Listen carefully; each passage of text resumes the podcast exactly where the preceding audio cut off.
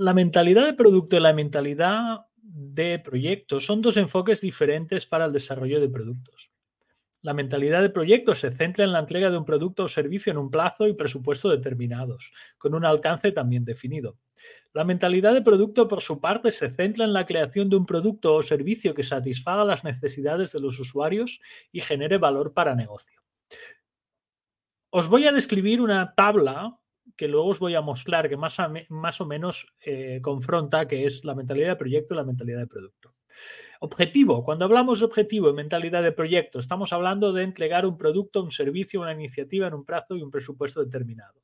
En cambio, en mentalidad de producto, estamos pensando en crear producto o servicio que satisfaga las necesidades de los usuarios y genere valor a negocio. ¿Qué enfoque tiene? La mentalidad de producto siempre es por fases y lineal, cuando el enfoque de la mentalidad de producto acostumbra a ser iterativa e incremental.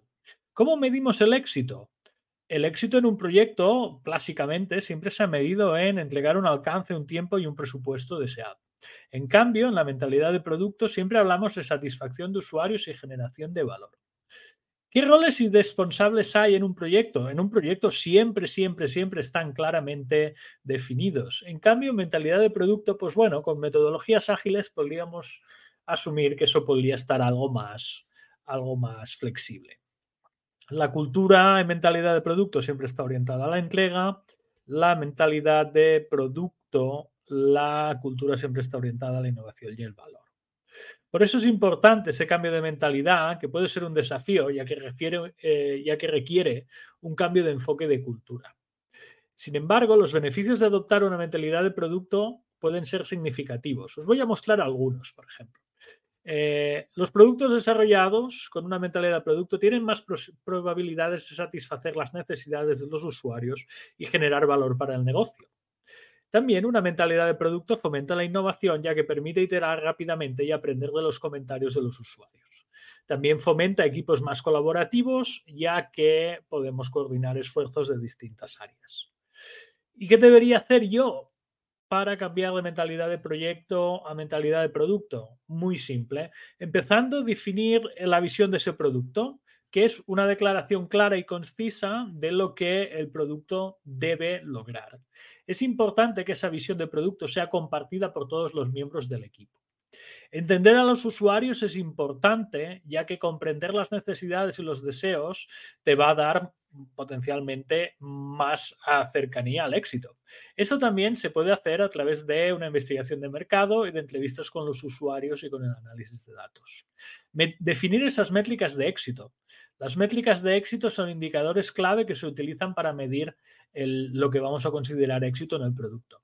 Es importante que estén alineadas con la visión. Adoptar un enfoque iterativo e incremental. ¿Por qué? Porque si lo desarrollamos en ciclos cortos estamos minimizando el riesgo y cada uno de los cuales termina con una versión del producto que ya los usuarios pueden gozar de ella. Esto permite tener feedback del usuario de manera muy temprana y seguir iterando para mejorar las funcionalidades del feedback recibido y fomentar la colaboración ya que podemos trabajar en distintas áreas. Es importante también fomentar la comunicación. Para concluir, un cambio de mentalidad de proyecto a un cambio de mentalidad de producto es un proceso que requiere tiempo y esfuerzo. Y también dejadme añadir personas que fomenten ese cambio de mentalidad de proyecto a producto. Sin embargo, adoptar esta mentalidad de producto puede ser muy significativa a nivel de cambios, a nivel de éxito y a nivel de, de, innovación. Y sobre todo, sobre todo, sobre todo, puede ser aún más significativa para equipos de manera más colaborativa. Bienvenidos a la hora de Shell 611, este podcast que te sumerge en el emocionante mundo de la agilidad de negocio, donde exploramos las mejores prácticas y te damos los mejores consejos para que tú, tu equipo y tu organización alcancen su máximo potencial. Soy Guillermo Hernández Sola y te llevaré a un viaje hacia la agilidad de negocio. Empezamos.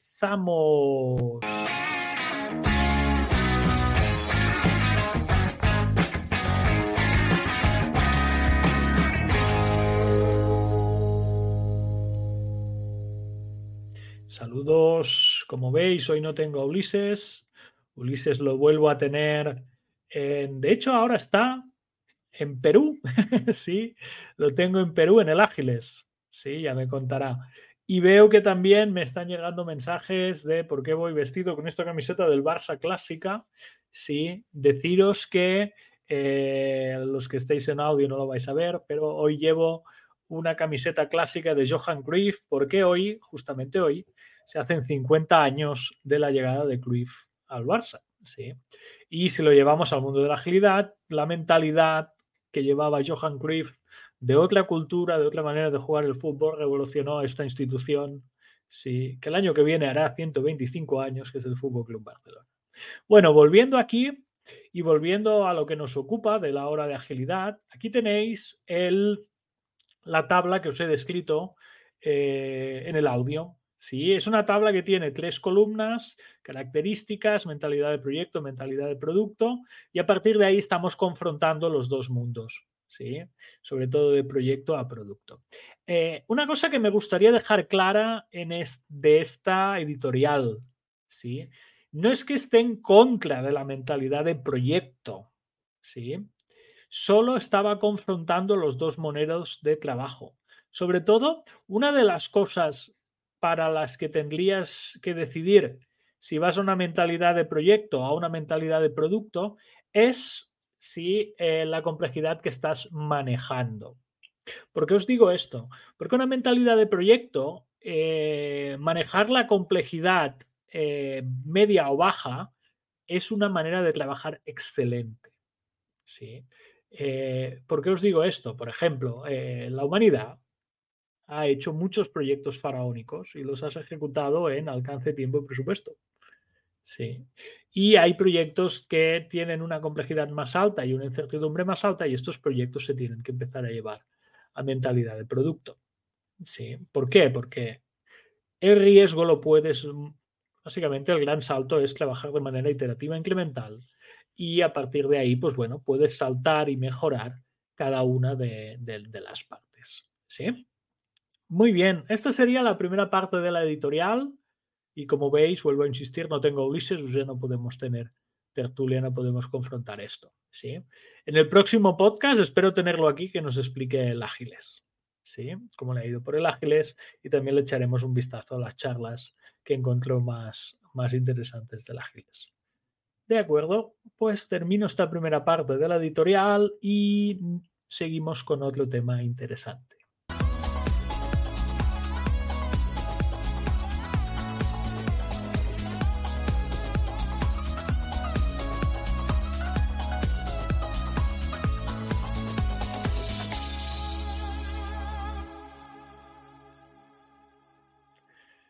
De acuerdo. Os comparto una cosa interesante, que es un post de un WordPress, os lo voy a leer, os lo voy a traducir al vuelo, porque es un post de Ken Schwaber, ¿sí? de uno de los dos firmantes de la guía Scrum. Y titula su post. He estado recibiendo algunas peticiones recientemente. Hay gente que quiere saber cuándo va a salir la siguiente guía Scrum. y esto evidentemente en el mundo de la agilidad, este nicho en el que nos movemos, que haya un, post en el blog de Ken, la gente está a la que salta. ¿Vale? Dicho esto, voy a leer lo que pone ese post, os lo voy a traducir. Eh, en 2020, tanto Ralph Johan como Don McLean, dos personas que hicieron un libro que se llama The Professional Product Owner, que os lo recomiendo de corazón. Es un libro magníficamente bueno. ¿sí? Dice que Ralph Johan, Doug McGreen y el mismo Ken Schwaber estuvieron seis meses escribiendo la guía Scrum para sacar básicamente inconsistencias y cosas normalizadas y que había en la guía anterior. ¿sí? Básicamente para revisar y darle un, un salto adelante a la guía. Si tenéis algo que creéis que se debe corregir, añadir, sacar o cambiar, o que estáis confundidos o enfadados, por favor, hacérmelo saber aquí en los comentarios. Ahora vamos a leer algunos y veréis qué comentarios hay, ¿vale? Y más, vuelvo a citar a, Ken. Eh, recuerda que Scrum es simple y que su uso es situacional. Esto significa que yo no te digo cómo usarlo, cómo implementarlo, sino lo que te digo es, eh, tampoco te digo cómo hacer tu trabajo, cómo construir un producto, cómo trabajar con los otros. Eso es una cosa que tú te tienes que hacer por tu cuenta. Scrum solo es un framework que informa de lo que estás haciendo. Si los estás haciendo, si no los estás haciendo bien, tú puedes corregir tu, tu trabajo para luego ver cómo eh, tus correcciones mejoran las cosas. Dejádmelo saber, estoy aquí firmado que. Vale, esto es lo que salió el día 25, hoy estamos a 29, salió hace pues unos días y tiene 21 comentarios que estaban en moderación. Vamos a leer algunos. Vale, vamos a leer algunos. Algunos tienen hasta reply. Para mí, el único cambio que debería hacer es que el timebox fuera opcional. Bueno, eh, refinamiento de artefactos. El concepto de artefactos en Scrum es fundamental, pero hay necesitaríamos más ejemplos y clarificaciones de cómo se pueden manejar y cómo se pueden eh, refinar de manera efectiva para que fueran beneficiosos. El equipo Scrum, otro comentario, el equipo Scrum es responsable de las actividades relacionadas con el producto. Eh, desde el stakeholder, la colaboración, la verificación, el mantenimiento, la operación, la experimentación, la investigación, el desarrollo y todo lo que sea requerido. Luego aquí le pone una pregunta de si el equipo es realmente responsable de estas actividades. En pregunta, si eh, lo que saben de estas actividades, ellos mismos, vale, es el debate de toda la vida del responsible accountable. ¿sí?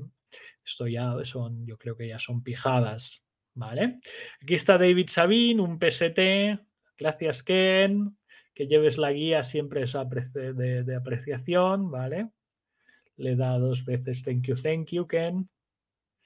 Vale, Stefan nos comenta las descripciones de la Daily Scrum, la review, la retrospectiva, que empiecen con el propósito. La descripción del sprint planning no menciona explícitamente el propósito. Wow, esta es buena, ¿eh? Este comentario me gusta me gusta bastante.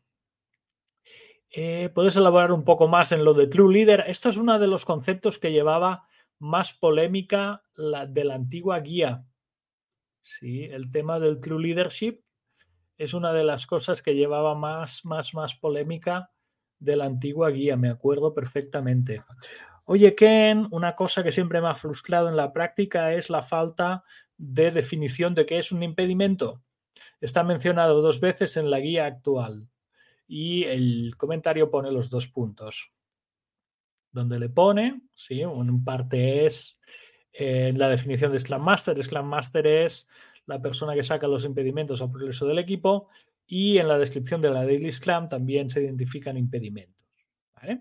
El comentario aquí es algo largo, pero es interesante. Sí, es que nunca explica qué significa un impedimento, qué lo es y qué no lo es y veo algún tipo de diferencias en la práctica.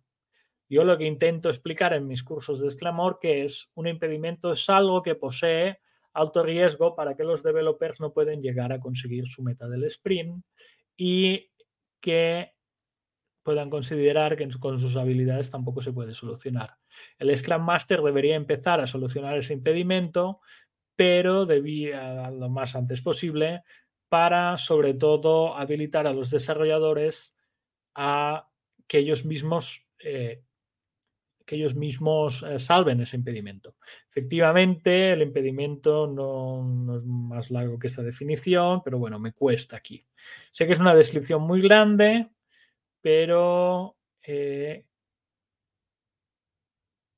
que hay mucha gente que a partir de la guía 2017 considera los impedimentos que son cosas solo del equipo de desarrollo cuando tendrían que ser del Scrum Team. Este es un comentario bastante profundo, bastante interesante que me gustaría sobre todo que, le, que, no quedara en, nada. ¿eh? Es muy, muy interesante este comentario del artículo de Ken. ¿Qué más tenemos de comentarios? En la guía Scrum, algo que se podría considerar back iPhone something. Ah, no, visto algo que se podría haber considerado un bug. Cada evento en Scrum es una oportunidad formal de inspeccionar y adaptar. los, artefactos de Scrum.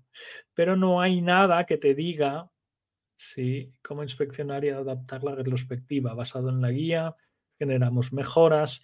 Ah, bueno, Pelram, yo le diría que esto se, se, cambió ya de la 17 a la 20 para que esto no fuera así. Este, no sé si alguien le habrá contestado, no, nadie le contestó. Vale. Yo escribiría algo como un incremento por sprint, mínimo un incremento por sprint. Mínimo un incremento por sprint. Vale. Hay equipos que consideran que eso es muy, muy rígido. Otro comentario aquí, que el Scrum Master y el Product Owner participan como developers en la Daily Scrum. Muy bien. Esto es un debate que a mí me sale en cada curso inicial de Scrum. ¿eh? ¿Tiene que estar o no tiene que estar? ¿Cuántos debates deben haber en organizaciones que van en torno a esto? Eh? Si el Scrum Master debe estar en la daily, si el Product Owner debe estar en la daily. Un poco lo que dice Ken arriba, ¿no? Yo no te digo cómo trabajar. Si quieres que tu Scrum Master esté en la daily, pues que esté en la daily. La guía te lo deja bastante abierto. Mira. Sí, y aparte te dice que el Scrum Master y el Product Owner, si se quieren poner el gorro de developer, se lo pueden poner. Así también es una cosa a tener, a tener en cuenta. Sí. Vale, seguimos. Personalmente creo que la afirmación de que Scrum es eh, expresamente incompleto podría cambiar y decir que Scrum no es un eh, sistema completo de trabajo, sino que da sí, algunas herramientas estrictamente eh, necesarias para implementar la teoría de Scrum. Scrum de por sí em, es un statement que a veces puede no ayudar y confundir. También creo que esto que Scrum es inmutable es una cosa que tampoco acaba de gustar para ser más efectivo, ah, a mí me gustaría ver que las palabras Scrum y Master se van y poner algo más como Team Coach, que sería más, algo más em, acurado. Aquí no estamos usando Scrum, pero usamos Kanban o. También nos ayuda a tener equipos más eficientes. Y además la palabra Master puede tener eh, eh, connotaciones negativas y cosas así. ¿Vale? Em, ¿Qué quieres que te diga de este? Si ya en la guía Scrum quieres cargarte la palabra Scrum, no sé, lo veo un poco, un poco así. Y tampoco es un team coach, ¿eh? creo yo, el Scrum Master. Pero bueno, aquí podríamos abrir un melón y un debate interesante. Eh, otra cosa es que al ser angloparlante, el tema de master, la palabra master, no les encaje demasiado pero bueno, ahí ya podemos estar. ¿Ves? Hay un reply de este comentario. Si un team coach no encaja en Scrum Master, ¿ves? Un poco lo que le he dicho yo, ¿eh? eh no son, ellos son un coach, un teacher, sí, o sea, un coach, un maestro, una guía, un facilitador para cuando se tengan que tomar decisiones en grupo. Y a veces no solo para el equipo, sino para la organización en su totalidad. También creo que el Scrum Master es un líder y no una posición junior. Sí, por eso tendrían que tener influencia a nivel ejecutivo y a partir de toda la organización. Aquí está también Kate. Kate es una PST de Sclamorg de Polonia. Me gustaría ver un cambio, sacar la palabra developer y poner la palabra creador o experto. Hombre, creador me gusta, experto no me gusta tanto. Y me gustaría hacerla menos confusa para la gente que está aprendiendo Scrum para primer, eh, primera vez. Uf, esta es buena, ¿eh? Experto personalmente no me gusta demasiado, creador sí. Vale, Scrum no te dice cómo hacer tu trabajo, construir un producto. Ah, vale, se está refiriendo al comentario de arriba. Eso es lo que tú te deberías eh, figurar. ¿Vale? Me gustaría hacer esto más explícito en la siguiente iteración de la guía. En mi experiencia, esto genera mucho dolor a personas que están asumiendo de que Scrum es su bala de plata y luego culpan a Scrum para cosas que no les han funcionado en lugar de inspeccionar los procesos técnicos que no se están adoptando. Similarmente, también sería más explícito en la expectativa de que Scrum va a hacer em, relucir tus problemas organizativos y que el equipo Scrum con la organización tienen que em, darse cuenta de cómo lidiar con ellos. Hola, Ken, otro comentario. Estaría muy feliz si hay una línea clara sobre lo que significa entregar. He visto un montón de gente en el mundo de la agilidad de negocio que no tienen muy claro cómo el Scrum Master ayuda a la organización a entregar algo. Este comentario es muy profundo, es muy bueno y yo creo que nos llevaría a un debate excesivamente interesante. Me gusta, me gusta. Sí. También creo que no hay una guía explícita de imponer Scrum a los equipos. Imponer Scrum es algo mm, complicado que viene de decisiones que vienen top-down y a veces se manda directamente desde el liderazgo a hacer Scrum. Y a veces hay Scrum Masters que también no tienen ni experiencia ni habilidades para llevar a cabo su papel. Vale, esto es otro. Yo creo que esta va en la línea de una queja muy alineada con, ojo que hay Scrum Masters que toman un curso de dos días y ya se creen que son personas. Por eso hay developers que se resisten a usar Scrum como un patrón mecánico y luego a partir de aquí también le hace un poco de hincapié a la palabra true leader. Sí, esta es, es una buena reflexión, es larga. Creo que Scrum necesita más de una actualización en la guía Scrum. A veces la economía de palabras no es un criterio de éxito. Oh, esta es fuerte, ¿eh? Este es un buen. Scrum es demasiado importante como para que caer en desafíos y efectos secundarios. Bueno, eso está bien. Vale, Alexander también comenta, me gustaría darle una vuelta a esto de la palabra inmutable. Hay mucha gente que lo discute. Sí, tendría que estar algo aclarado en la siguiente versión. Uno hablando de safe. Sí. Y aquí dándole cosas. Sí, hablando de otro link. Y a partir de aquí esto es largo. David. Interesante. Vamos a echar alguno. The Rise of Safe. Hombre, que suba Safe. Safe lleva tiempo ahí, lleva tiempo subiendo.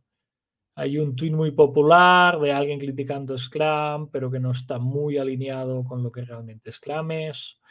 Y a partir de ahí, pues eh, le menciona un libro y también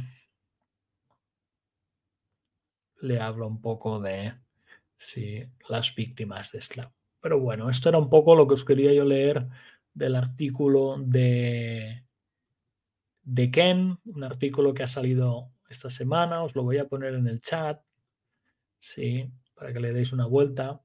Ken no es una persona que escriba muchos artículos. A mí me sorprendió que ya estuviera pensando en una nueva guía tres años después. Em, y sí que hay nebulosas, sí.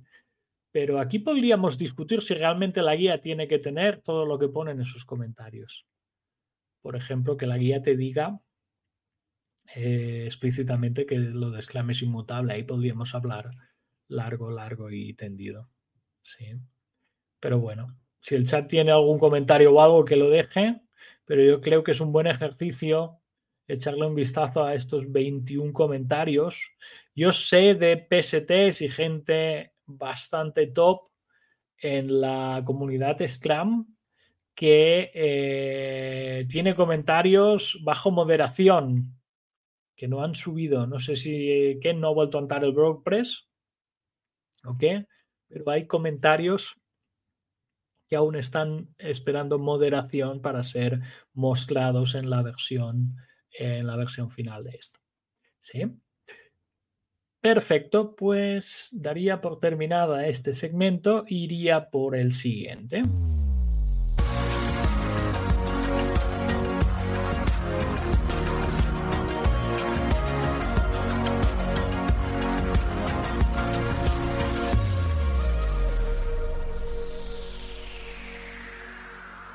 Que tenía el micro muteado. Sí. Os estaba comentando aquí una serie de elementos de em, un post de Jürgen Apelo ¿sí? en el cual vamos a ver, es un post que he visto yo hoy, pero ya lleva días, creo que lleva días rodando, a ver. Es de hace un día, no lleva tantos días rodando. Sí, acordaros que Jungen Apelo es el padre intelectual de eh, Management 3.0, de también una aventura que hizo que se llama Shift Up, que intentó hablar de eh, en, emprendedores, ¿sí? iniciar startups y escalarlas.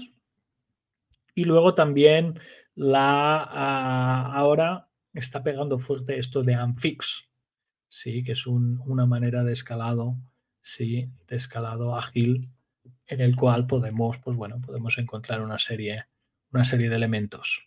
¿Vale?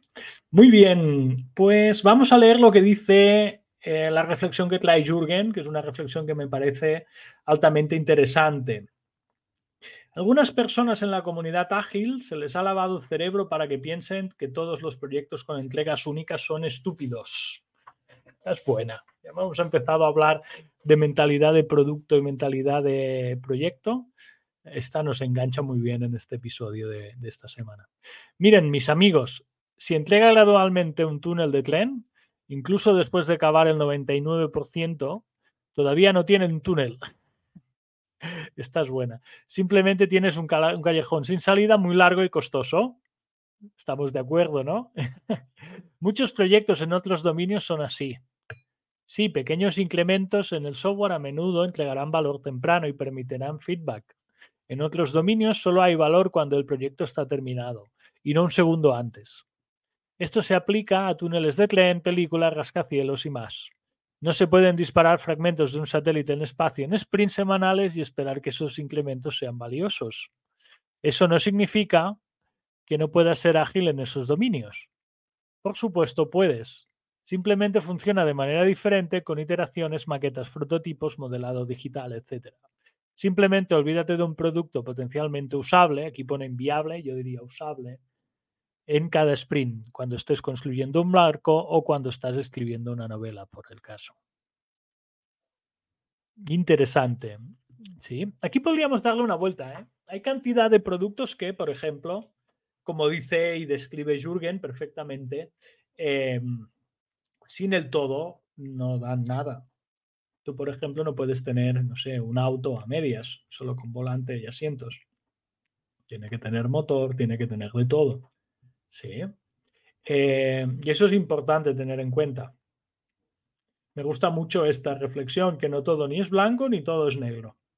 Y a partir de ahí, pues bueno, también me gustaría sí, que reflexionarais vosotros con estas palabras que ha traído, que ha traído Jürgen, porque son interesantes y yo creo que le podríamos dar, podríamos dar una vuelta interesante a todo, a todo lo que estamos viendo aquí.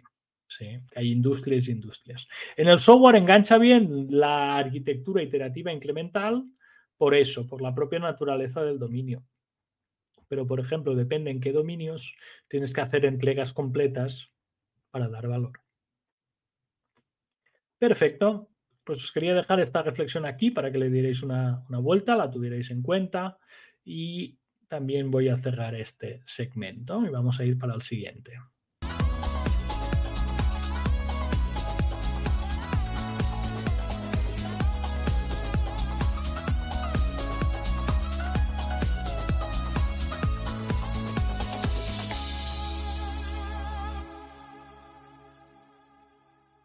También el 27 de septiembre, Sclamor lanzó un curso se llama, le han puesto un nombre, podemos tener mucho debate con el nombre.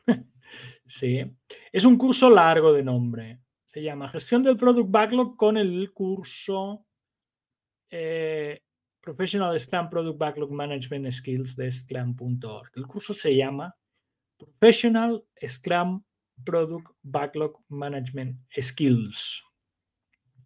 Las palabras se han quedado algo tranquilos con el nombre. ¿Vale? Básicamente, ¿qué es? Es un curso de habilidades de gestión del Product Backlog.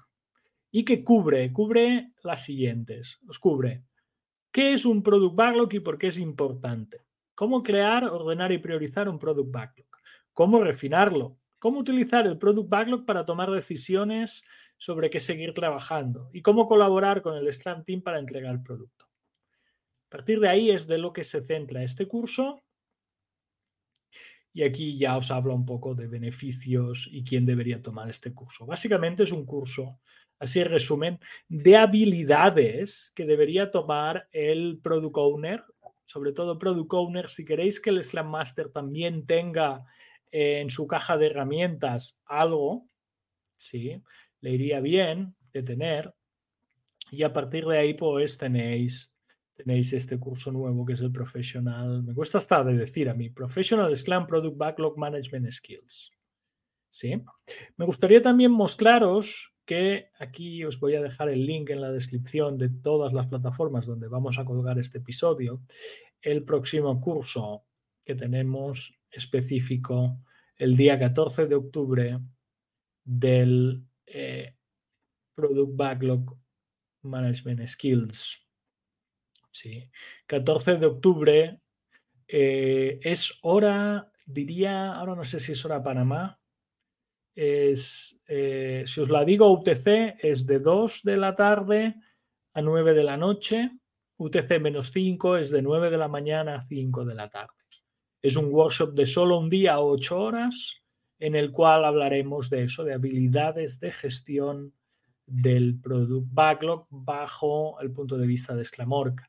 Em, esta, esta, formación también tiene eh, certificación oficial, en el cual, si, si atendéis esta certificación, vais a tener acceso a un assessment en el cual, eh, atendiendo la certificación oficial de Sclamor con un PST, vais a tener dos intentos para pasarla.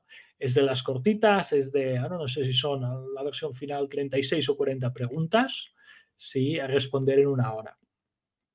Pero bueno, eso no es, como sabéis, los que hayáis tenido experiencias en Sclamorg, eso no es lo primordial. Lo primordial es que disfrutéis del curso, que aprendáis a tener esas habilidades de gestión del Product Backlog y en Agile 611 os ayudamos os ayudamos bastante para que superéis sin problemas ese, ese assessment. ¿sí?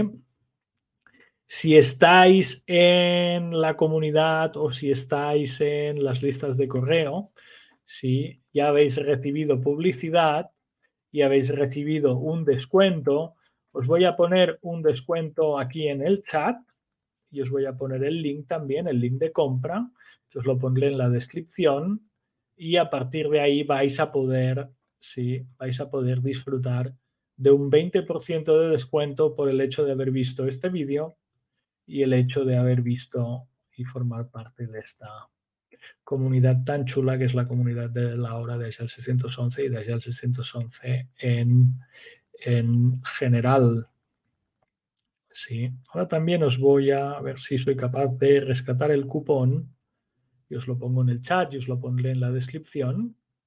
Aquí está el cupón. Vale, usando este cupón que os pongo en el chat, pues vais a poder disfrutar de eh, un 20% de descuento,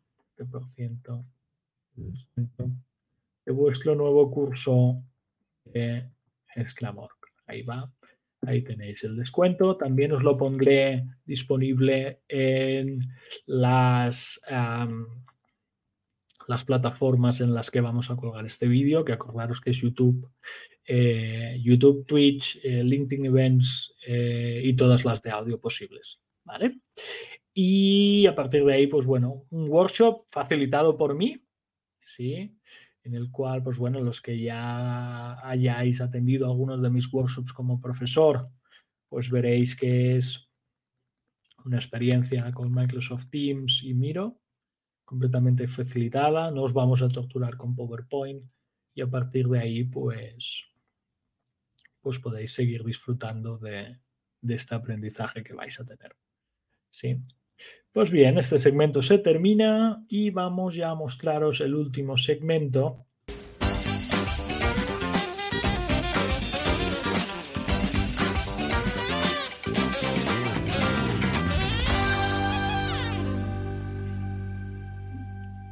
Perfecto. Pues antes de irme me gustaría mostrar una cosa a cámara.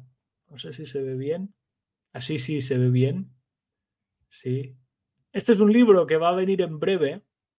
Es el libro de agilidad en movimiento que he liderado yo con prólogo de Ulises, en el cual ya tengo la versión en papel, sí, versión física.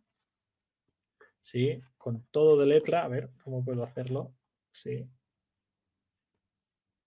295 páginas de letra. Sí. Una primera crítica que he recibido es Guillem, no has puesto ni un dibujito. sí, porque básicamente es un recopilatorio de ideas de cómo mejorar vuestra manera de trabajar en tres distintas áreas. ¿sí? En la área de la implementación de agilidad en vuestra organización, qué te puede dar mejor la agilidad y sobre todo reflexiones en torno a todo lo que podría ser esa mejora de tu manera de trabajar. Está muy pensada en eso, ¿sí? Em, esta aún es una versión de, de prueba, de impresión, ¿sí? Va a estar disponible en breve en plataformas, ya os pondré los links en todas, todas, todas las plataformas que usamos, ¿vale? Como veis tiene el color corporativo, cosa que me hace muy, muy orgulloso. Y ahora que lo hemos autoeditado 100% desde el 611.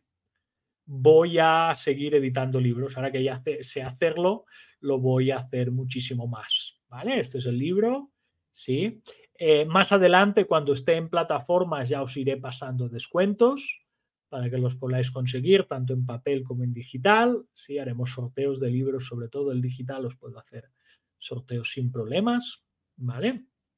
Y lo que me gustaría es, pues bueno, que ya sepáis que se viene y que este libro es interesantemente interesante. Son los artículos que hemos ido, pues bueno, nuestras líneas de pensamiento puestas y juntadas en un solo, en un solo libro. ¿Sí? Muy bien. También me gustaría mostraros lo que se viene. Lo que se viene después del curso nuevo de eh, Product Value Management, sí, se vienen más cursos, estos ya están por venir, sí. Este está en curso, un programa de Agile Coaching que inició Ulises, pero 14 de octubre vamos a tener varias cosas. Vamos a tener el inicio del Enterprise eh, Agile Coaching Bootcamp, el bootcamp que va muy, muy, muy enfocado a la transformación organizativa. ¿sí? 14, 15, 21, 22 de octubre. Luego tendremos el curso que os he descrito antes, el curso de Project Management Skills el 14 de octubre, workshop de 8 horas, el curso de Professional Agile Leadership, Evidence Based Management, 21 de octubre, la segunda parte del Enterprise Agile Coaching Bootcamp, el ENT. Y luego aquí ya se viene un curso de Professional Scrum Master inicial, ¿sí? Y confirmado para hacerse el curso de eh, Business Agility Foundations. Sí, el curso de Business Agility Foundations de AC Agile, en el cual vais a poder disfrutar de, sobre todo, eh, conocimientos de innovación y de descubrimiento de producto, ahí tenéis ese, ese curso. Ya se hace, ya tengo los, cupos mínimos para que se haga. O sea que si os queréis sumar, os animo a que eh, uséis el cupón de descuento que os he pasado, que sirve para todos los cursos y en el cual ya tenéis un 20% de, em, de descuento. Y luego más abajo tenemos ya cursos que vienen en noviembre. Vamos a tener otra edición de nuestro Agile Coaching Bootcamp, 18, 19, 25, 26 de noviembre.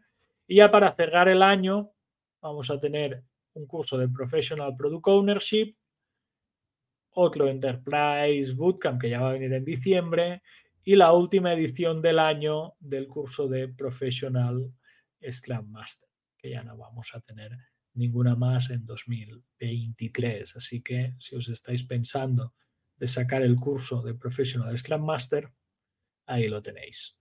¿Vale? Perfecto. Pues esta voy a cortante, ya me voy a la clausura.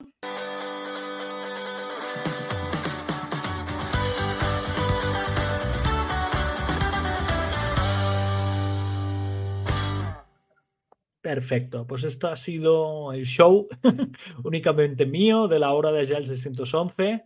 Muchas gracias a los que habéis estado conectados al directo. Sí, tenemos a todo abierto, chat del directo, chat de los vídeos, chat de LinkedIn. A partir de ahí podéis, podéis ir comentando sin problema. La semana que viene, bueno, a ver, semana que viene, el próximo episodio voy a presionar a Ulises para que nos cuente qué ha vivido en el Ágiles de Perú y sobre todo que me diga eh, hacia dónde va la agilidad, porque estoy intrigado de saberlo, si la agilidad en, Barcelona va en la misma dirección que la agilidad en el Ágiles, sí, porque aquí en Barcelona van a venir también las conferencias potentes y vamos a ver y vamos a intentar atender a esas conferencias. Muy bien, pues si no hay nada en el chat, ya os voy arrancando la música y nos vemos en el próximo episodio. Ahí nos vamos. Venga, feliz día. Feliz día, nos vemos.